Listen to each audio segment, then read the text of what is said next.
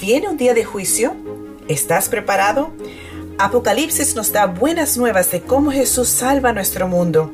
En este episodio titulado La advertencia, vamos a estudiar el mensaje de tres ángeles que específicamente nos prepara para los eventos finales que están por ocurrir. Asegúrate de suscribirte en este canal y haz clic en la campana para recibir notificación de mis próximos videos. Soy Cami Utman y Entendiendo Profecías Bíblicas empieza ahora.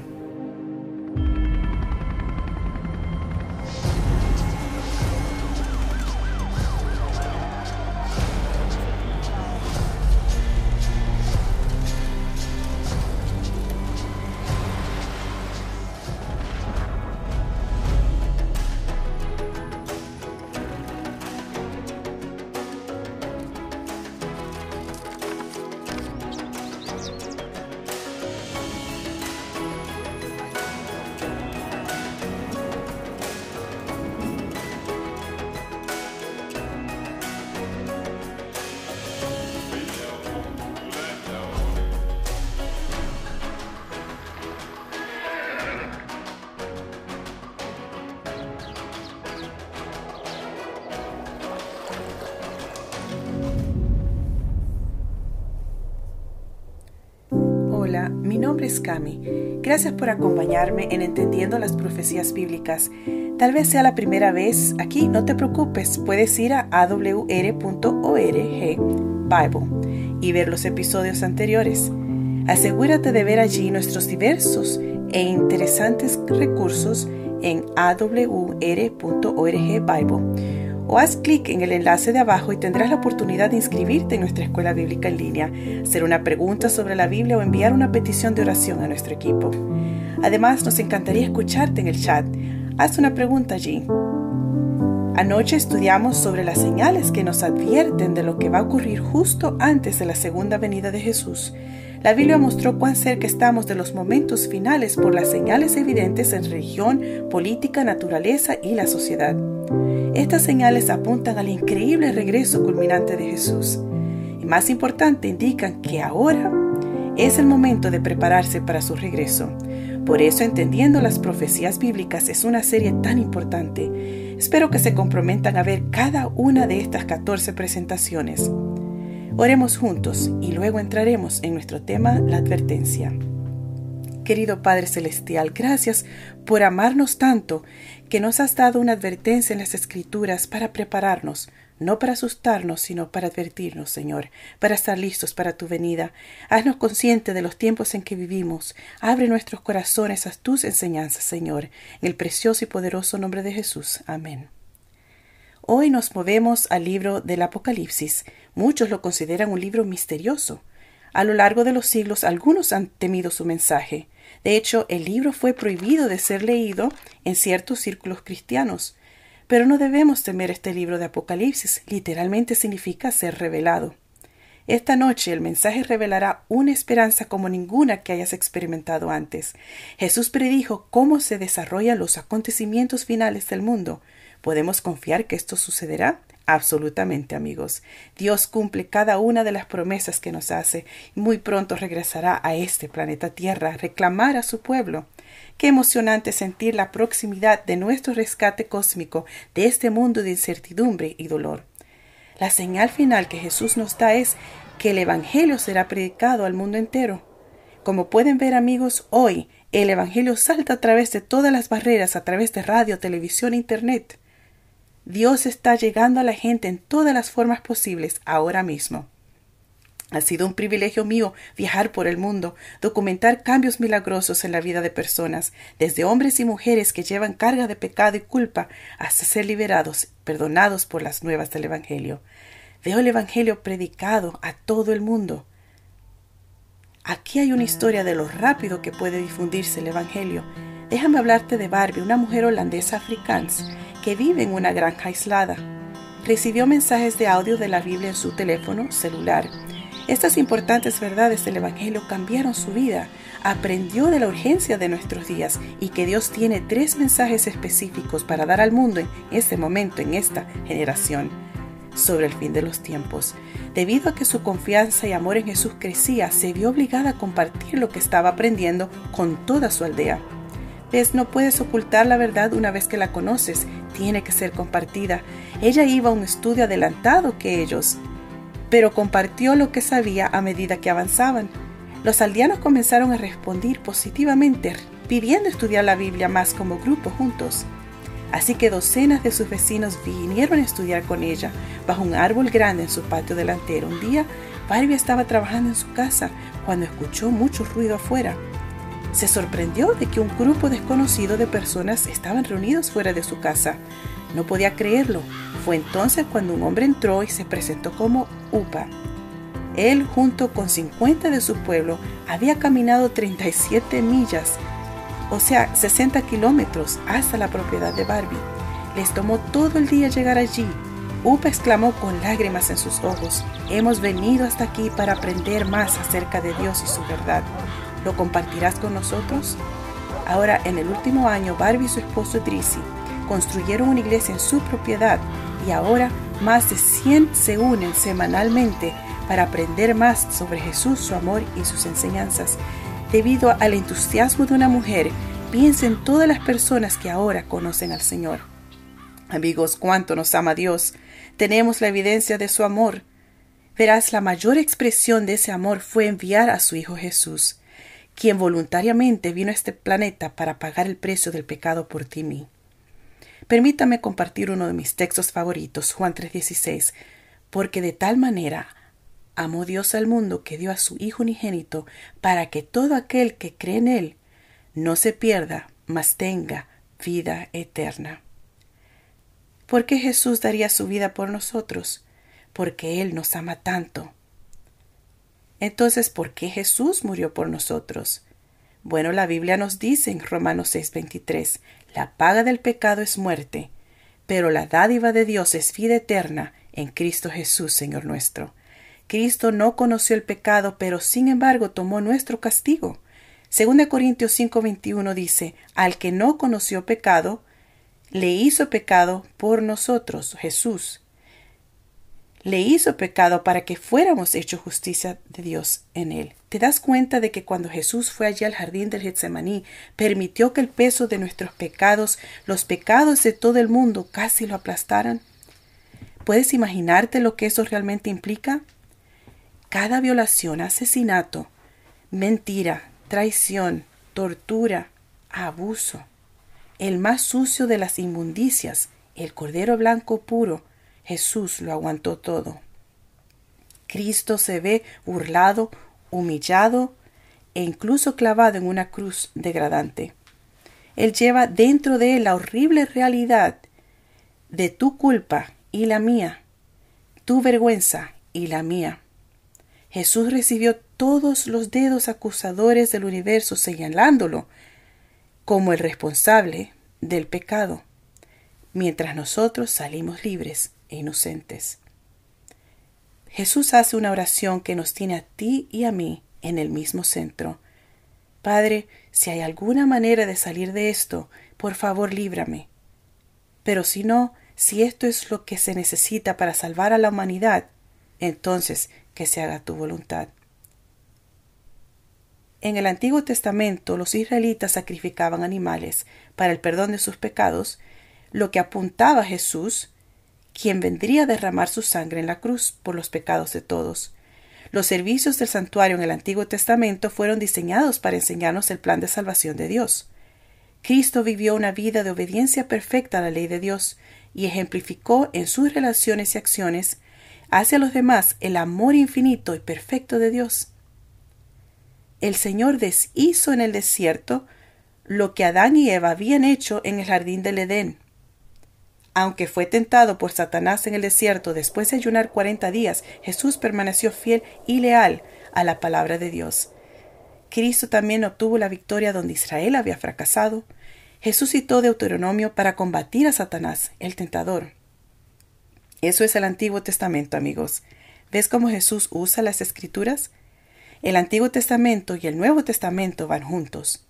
La victoria de Cristo y su vida de obediencia perfecta son el crédito a favor de aquellos que lo aceptan como Salvador. ¿Quieres que su vida sea acreditada por la tuya?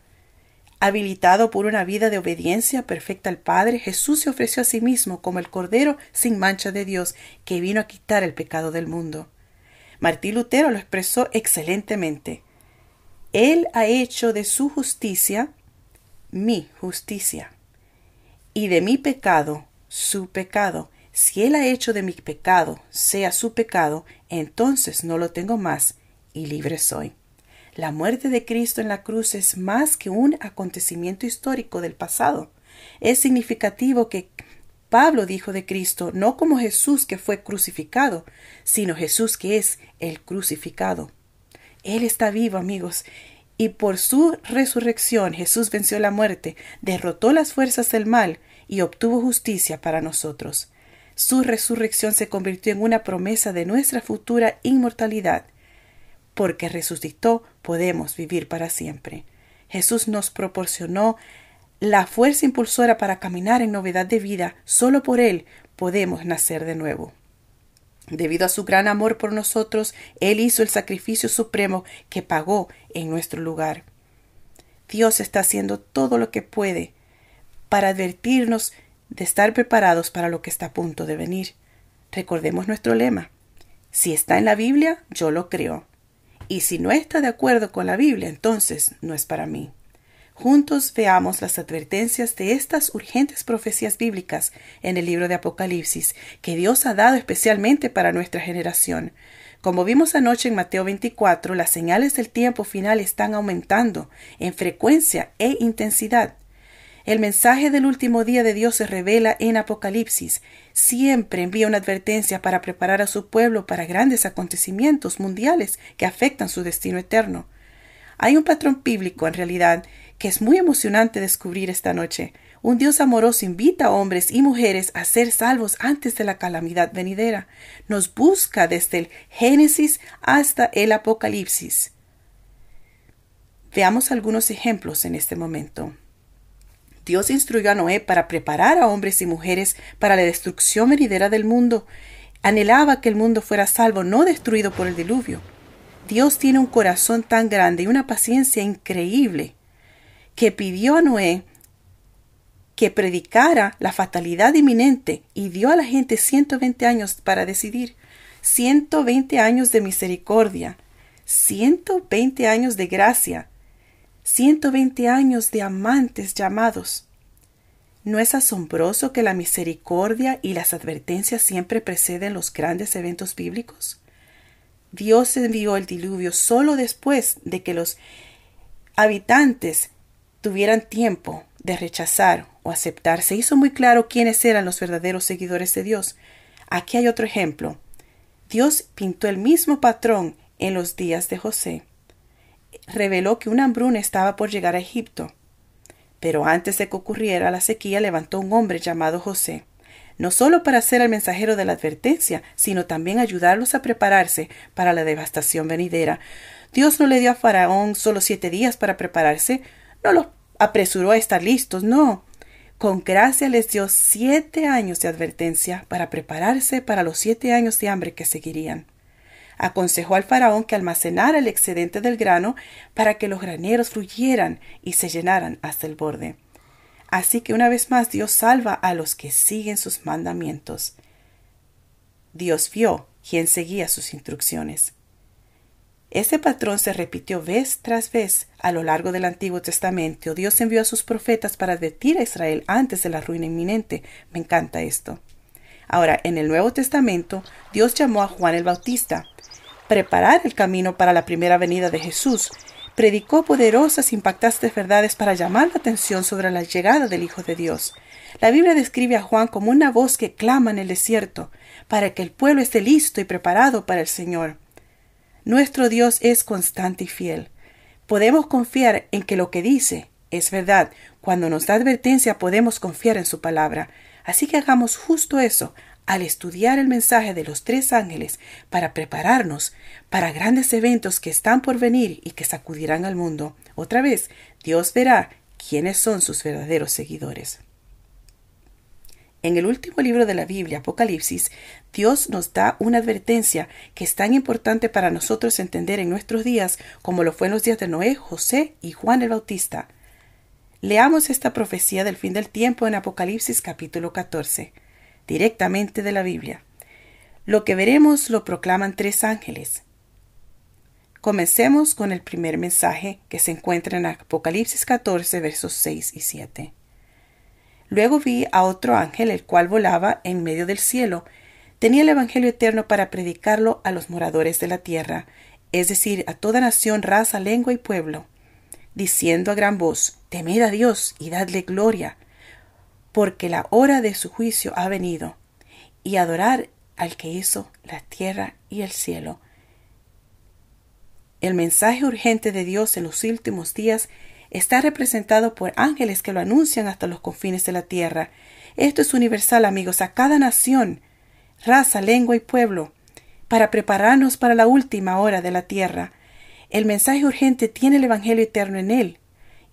¿Y qué es eso? El Evangelio es la buena noticia de que a través de Jesús nuestros pecados pueden ser perdonados para que tengamos vida eterna en el cielo.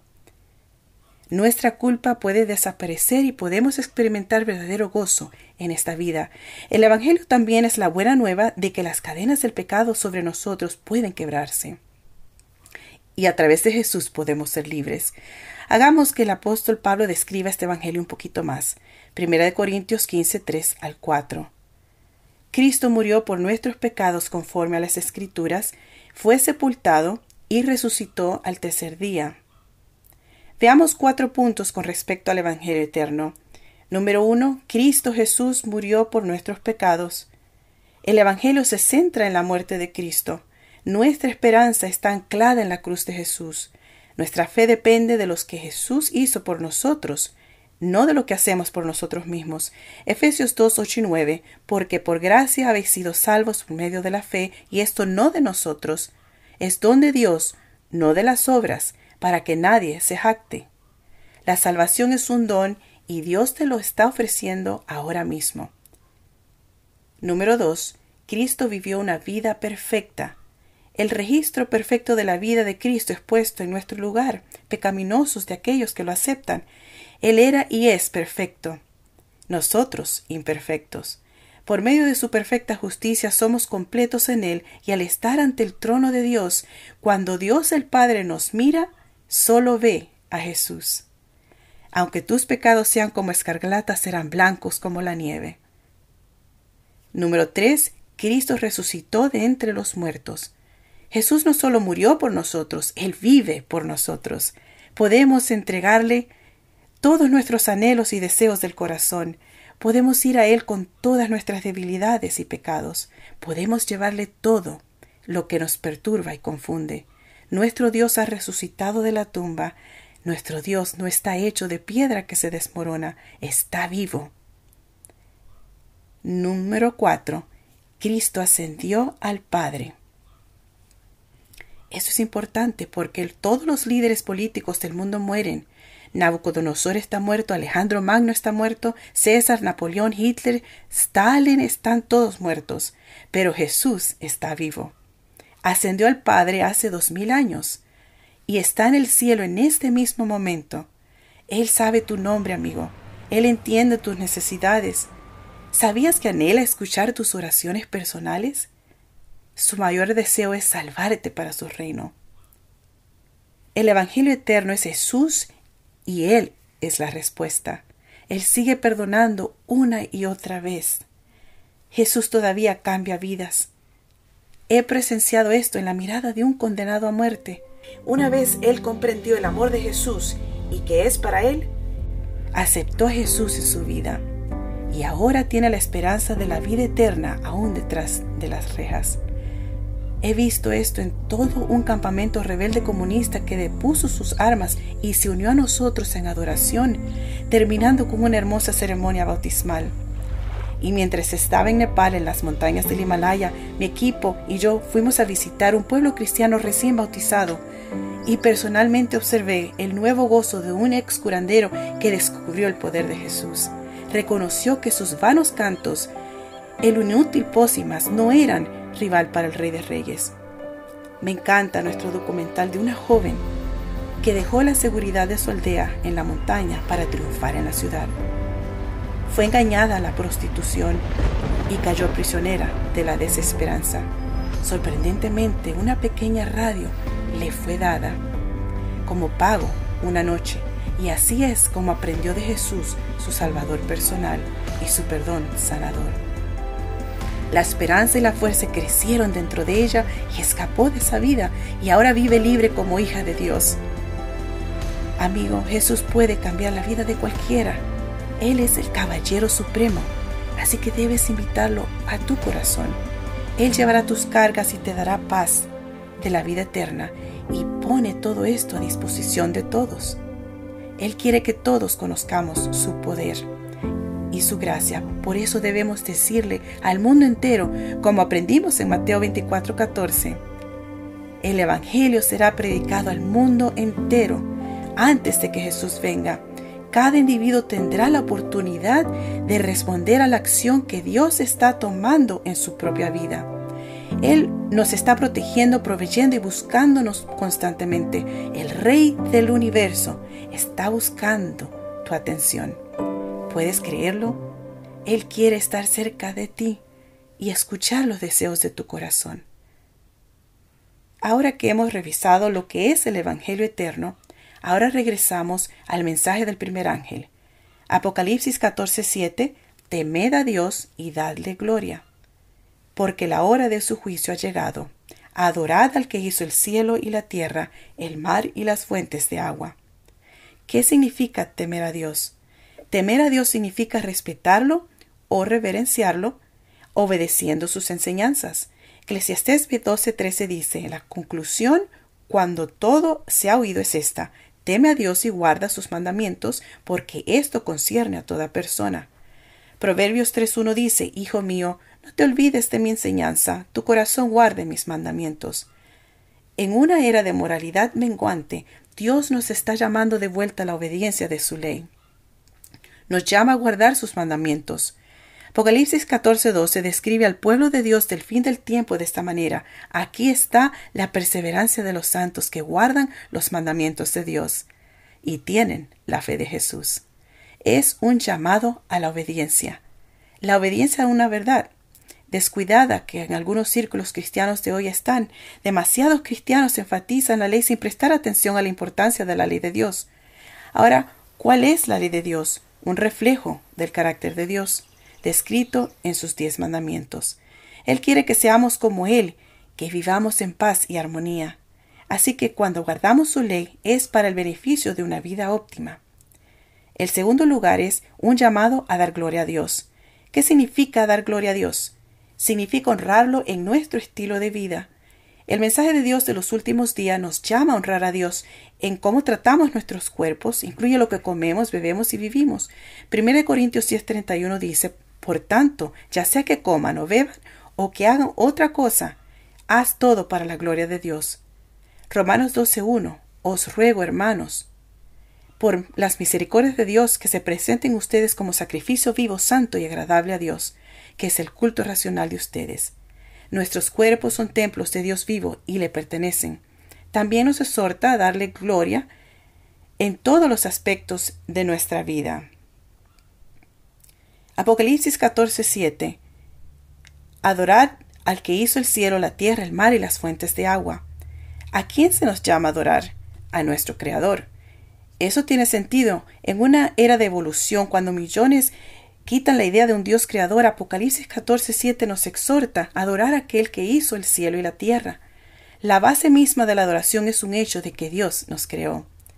Apocalipsis 4:11 Digno eres, Señor, de recibir la gloria, el honor y el poder, porque tú creaste todas las cosas y por tu voluntad existen y fueron creadas.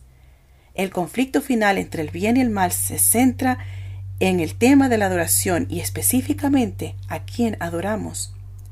¿Al Creador o las enseñanzas del hombre? ¿El Creador o la bestia?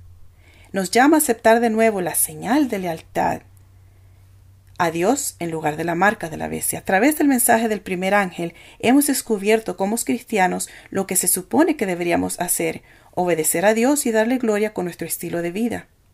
Hemos descubierto por qué debemos hacerlo, porque Él es nuestro Creador.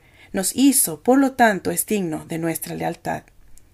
Ahora vamos a descubrir por qué este mensaje es tan críticamente importante. Apocalipsis 14:7 Temed a Dios y dadle gloria, porque la hora de su juicio ha llegado. El mensaje final de Apocalipsis no dice la hora del juicio de Dios vendrá. No dice que ha llegado. ¿Será que vivimos en la hora del juicio? ¿Será que el destino de toda la humanidad pronto se resolverá por las decisiones que tomemos hoy? Antes de la venida de Jesús, el juicio final del cielo determinará la recompensa de cada persona antes de que Él venga. Apocalipsis es un libro sobre decisiones eternas. Apocalipsis 22:12 nos muestra esto.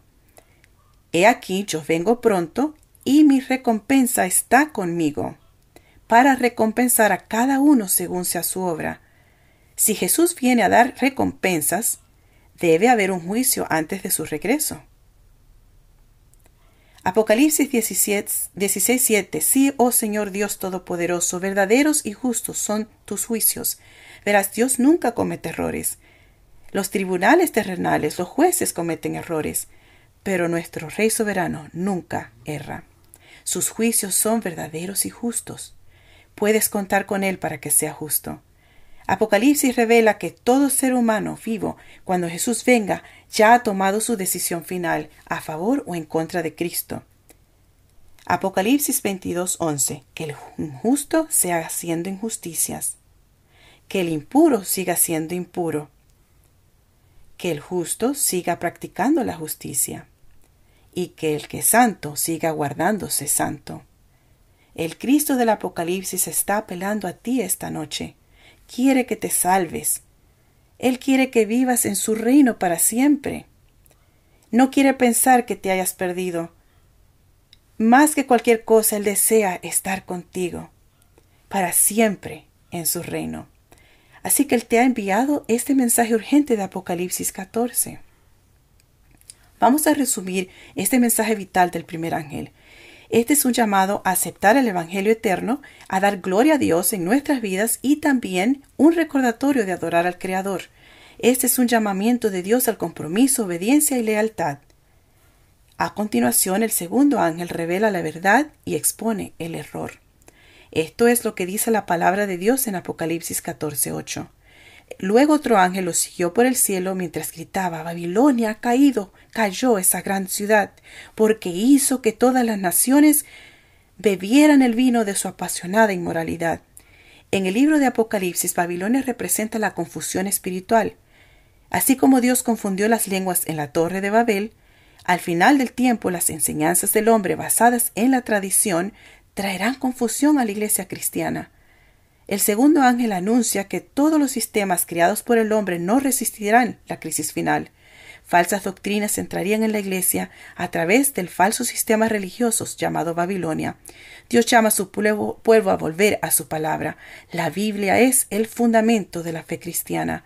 Jesús dijo en Juan 17, 17, Santifícalos en la verdad. Tu palabra es verdad. El tema central con respecto a la marca de la bestia es la adoración. Manténganse atentos amigos porque profundizaremos los detalles de Babilonia y la marca de la bestia en próximos programas La ramera y la marca. Las advertencias del ángel en contra de recibir la marca de la bestia es una de las más serias en la Biblia. No querrás perderte los detalles sobre esto. Ahora veamos el mensaje del tercer ángel en Apocalipsis 14:9. Entonces lo siguió otro ángel diciendo a gran voz: Si alguno adora a la bestia y a su imagen y recibe su marca en la frente o en la mano, él también beberá del vino del furor de Dios. Estos tres ángeles concluyen con una descripción de aquellos que son fieles en el final. ¿Y cuáles son las características de los que estarán listos cuando venga Jesús? Apocalipsis 14:12 Aquí está la perseverancia de los santos, los que guardan los mandamientos de Dios y tienen la fe de Jesús. Vamos a resumir. Apocalipsis 14:7, un llamado a la verdadera adoración, adorando al Creador. Apocalipsis 14:9, una advertencia contra la adoración falsa. Apocalipsis 14:12 presenta a los verdaderos seguidores de Dios. Amigos, el asunto es la adoración. Dios tendrá un grupo de personas que lo adoran como Creador y Señor al guardar todos sus mandamientos. El mensaje de Dios de los últimos días advierte contra los engaños del diablo en el fin del tiempo. El objetivo principal de Satanás es interferir con los mandamientos de Dios.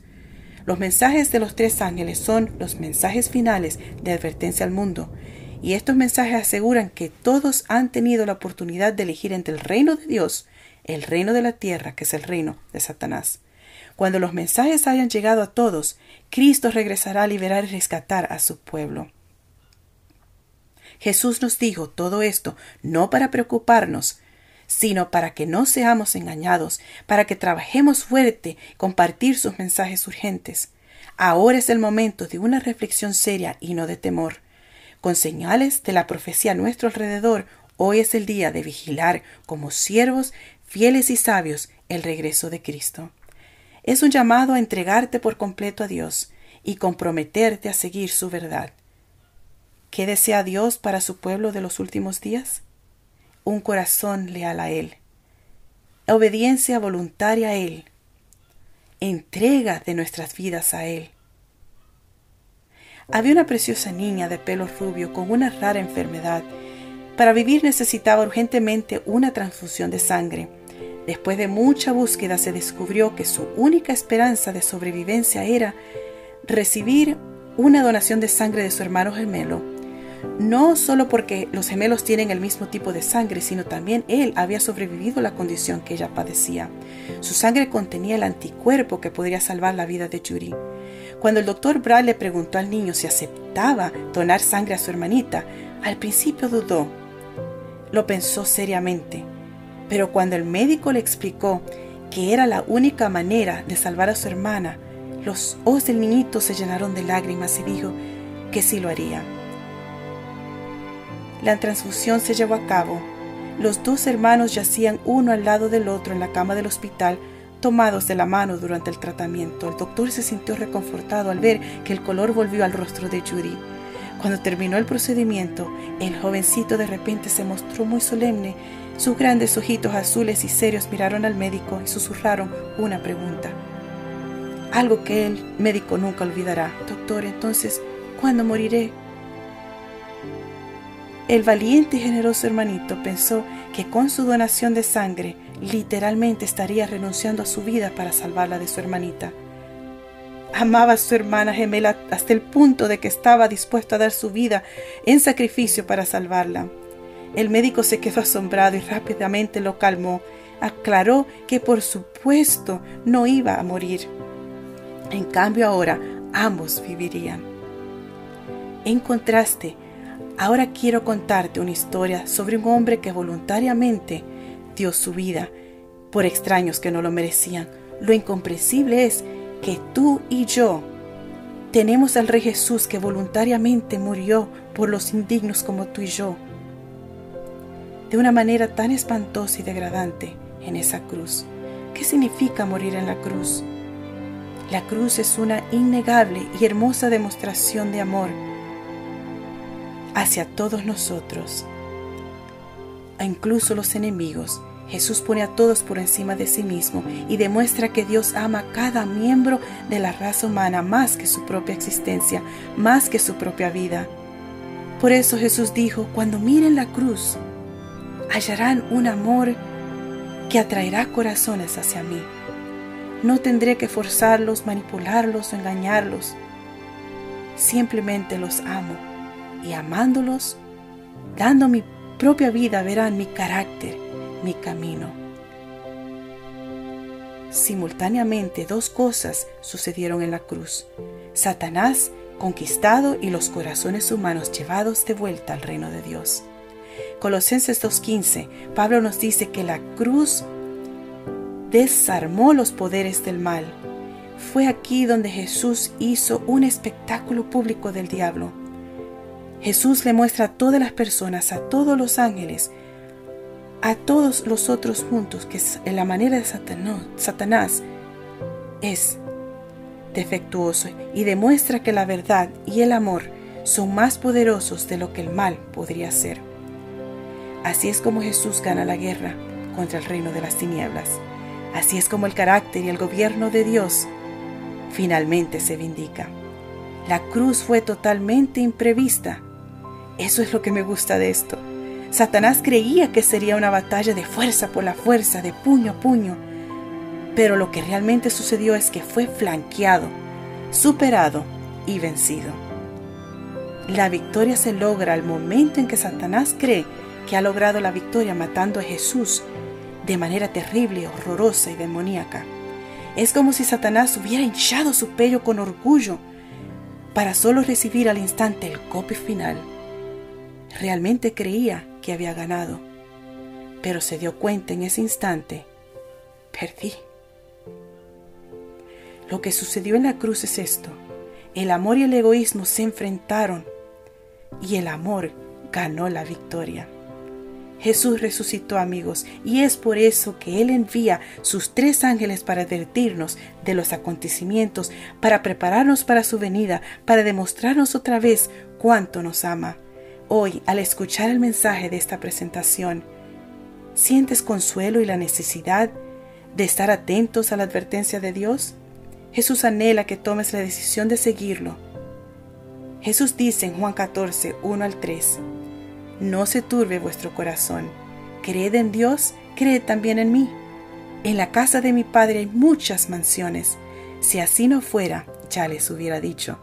Voy pues a preparar lugar para ustedes. Ahora permíteme detenerme allí. Es muy personal, muy profundo. Jesús está preparando un lugar para ti. Entonces continúa, y si voy y les preparo lugar, vendré otra vez y los tomaré conmigo, para que donde yo esté, también ustedes estén. Jesús, el Rey del universo, te quiere con Él para siempre. Así que donde quiera que estés ahora mismo mirando, escuchando, te gustaría responder, sí Señor, prepara mi corazón, así como preparas un hogar celestial para mí. Si es lo que deseas, haz clic en el enlace de abajo para indicar que tomas la decisión esta noche, amigo. Oremos juntos. Padre Celestial, gracias por enviarnos tus tres ángeles con tus mensajes, advirtiéndonos sobre lo que está por venir y dándonos la salida perfecta, a través del sacrificio de tu Hijo Jesús. Señor, prepara los corazones de cada oyente ahora mismo para tu pronta venida que cada uno escoge prestar atención a tu advertencia, eres un Hijo Dios lleno de gracia y misericordia. En el precioso y poderoso nombre de Jesús. Amén. Amigos, no olviden, nuestros instructores bíblicos están esperando ahora mismo para responder cualquier pregunta. Y recuerda, también puedes inscribirte para nuestros estudios bíblicos en línea. Simplemente haz clic en el enlace de abajo. Gracias por escucharnos. Acompáñanos mañana por la noche en Entendiendo las Profecías Bíblicas. Elige el camino de Dios. Buenas noches amigos. Gracias por acompañarnos. Si deseas aprender más sobre las verdades de la Biblia, te invito a suscribirte más abajo. Haz clic aquí para ver uno de mis videos favoritos y haz clic aquí, izquierda superior, para ver la serie completa. Que Dios te bendiga.